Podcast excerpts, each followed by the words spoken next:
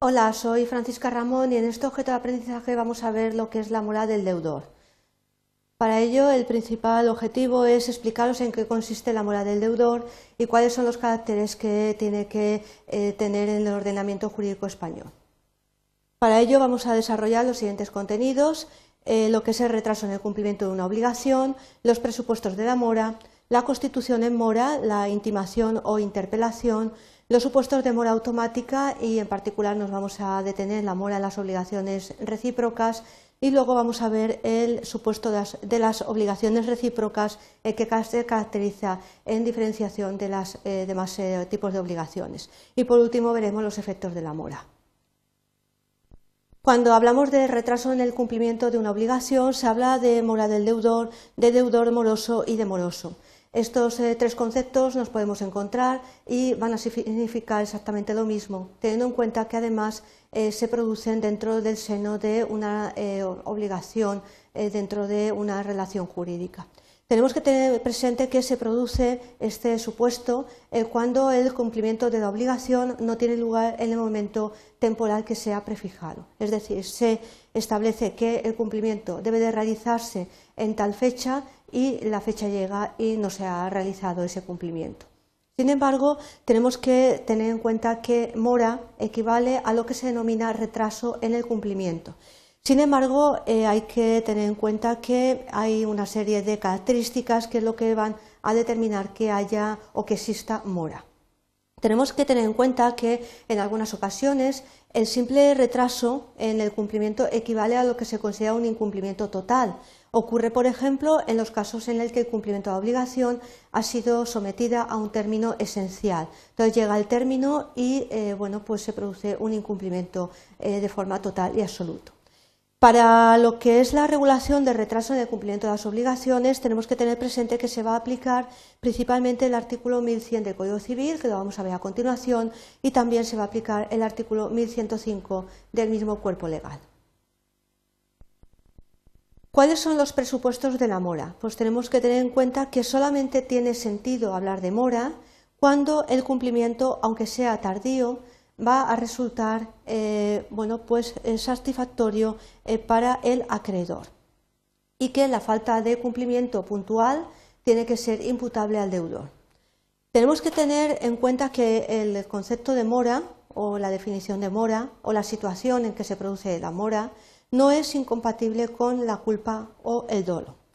Sin embargo, también es verdad que la mora encuentra su causa o su razón de ser en lo que es una falta de diligencia o en una actuación dolosa del deudor.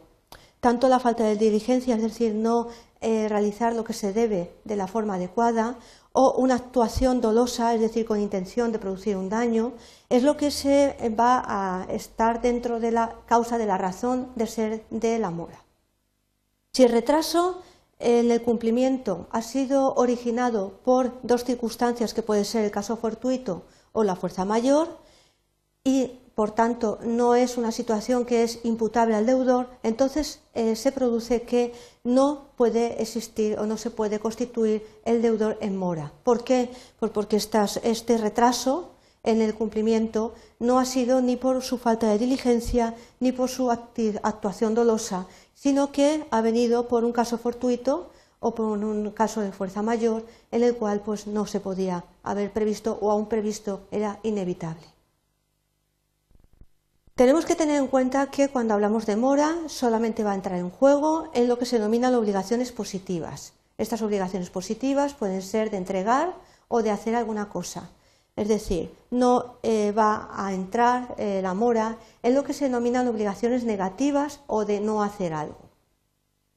Hay que también eh, tener presente que ello es porque solo en las obligaciones de carácter positivo es posible un cumplimiento tardío o un cumplimiento fuera de lugar, extemporáneo.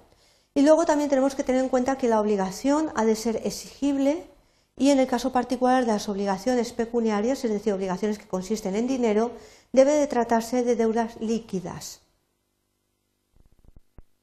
Vamos a ver la constitución en mora, lo que es la intimación o interpelación.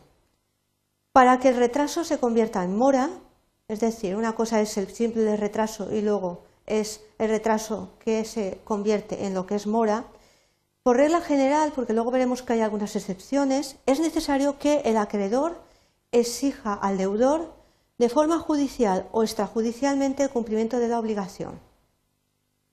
Esto es lo que se denomina intimación o interpelación al deudor. Tenemos que tener además en cuenta que, aunque la obligación sea exigible y esté vencida, el acreedor debe llevar esa reclamación, esa intimación o interpelación para que el deudor se constituya en mora.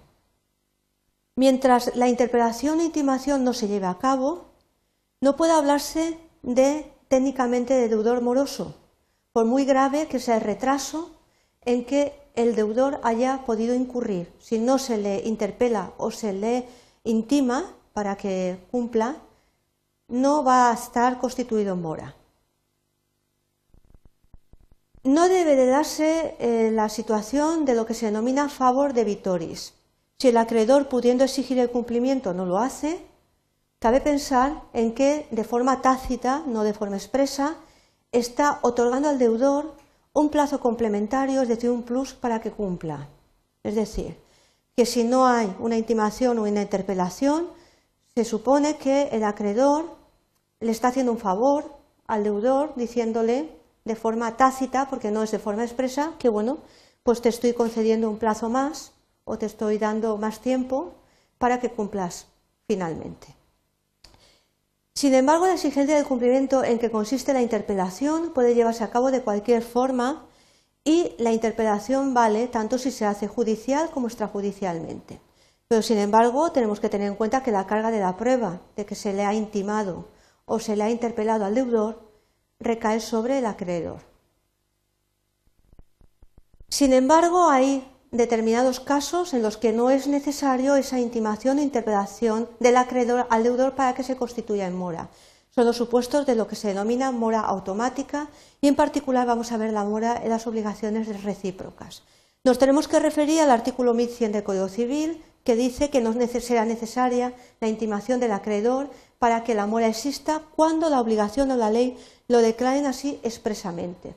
En segundo lugar, cuando de su naturaleza y circunstancias resulte que la designación de la época en que había que entregarse la cosa o hacerse el servicio fue motivo determinante para establecer la obligación. Estos dos supuestos se produce lo que se denomina mora automática. El caso de las obligaciones recíprocas es un caso muy interesante. En las obligaciones recíprocas, ninguno de los obligados incurre en mora si el otro no cumple o no se allana a cumplir debidamente lo que le incumbe. Tenemos que tener en cuenta desde que uno de los obligados cumple su obligación, empezará la mora para el otro. Son obligaciones en las que ambas partes deben de realizar determinada cosa. Entonces, si uno cumple, ya empieza la mora para el otro. Hay que tener en cuenta que en el caso de las obligaciones obligatorias de carácter bilateral, strictus sensu, el cumplimiento ejecutado sitúa inmediatamente a la otra en la situación de mora, porque el otro ya ha cumplido, entonces el que no cumple ya es moroso. Se trataría también de los supuestos de mora automática en los cuales se diferencian de los otros tipos de mora, los que se cita la interpelación o intimación, en que no es necesaria esa interpelación o intimación por parte del acreedor hacia el deudor para que se constituya en mora. ¿Qué efectos tiene la mora? Pues el deudor moroso, por un lado, queda obligado a cumplir la obligación y además indemnizar los daños y perjuicios causados al acreedor por su retraso que es culpable. La mora, al fin y al cabo, se define como el retraso culpable en el cumplimiento de una obligación. Se aplican los artículos 1101 del Código Civil que dicen que quedan sujetos a la indemnización de daños y perjuicios causados los que en el cumplimiento de sus obligaciones incurrieron en dolo, negligencia o morosidad y los que de cualquier modo contravinieren el tenor, al tenor de aquellas. Y por otro lado, el artículo 1108 del Código Civil dice si la obligación consistiere en el pago de una cantidad de dinero y el deudor incurriera en mora, la indemnización de daños y perjuicios, no habiendo pacto en contrario, consistirá en el pago de los intereses convenidos y a falta de convenio en el interés legal. Y también queda obligado el deudor moroso a responder por la falta de cumplimiento de la obligación en los casos en que el cumplimiento resulta imposible con posterioridad al momento de constitución de mora a consecuencia de caso fortuito o de fuerza mayor. Sin embargo, el deudor que se ha retrasado en el cumplimiento pero que no ha sido constituido en mora no habrá eh, de indemnizar daños y perjuicios por el mero retraso y no soporta lo que se llama la perpetuatio obligationis por caso fortuito o fuerza mayor que provoque la imposibilidad de cumplimiento. Vemos dos casos diferentes, deudor moroso y deudor que no se ha constituido en mora. Conclusiones. Hemos visto la mora del deudor y los requisitos que se tienen que dar para que se produzca. Se diferencia la mora que se tiene que constituir cuando se le interpela o se le intima al acreedor, al deudor, y los que se produce la mora de carácter automático.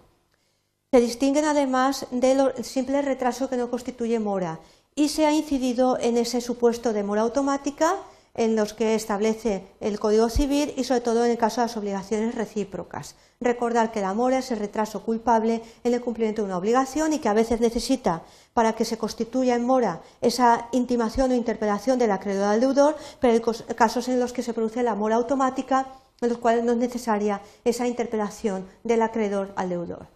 Si queréis saber más, os recomiendo la lectura atenta del libro de Las Artes, Derecho de Obligaciones, Principios de Derecho Civil del año 2010, que los podéis encontrar en cualquiera de las bibliotecas de la Universidad Politécnica de Valencia. Gracias.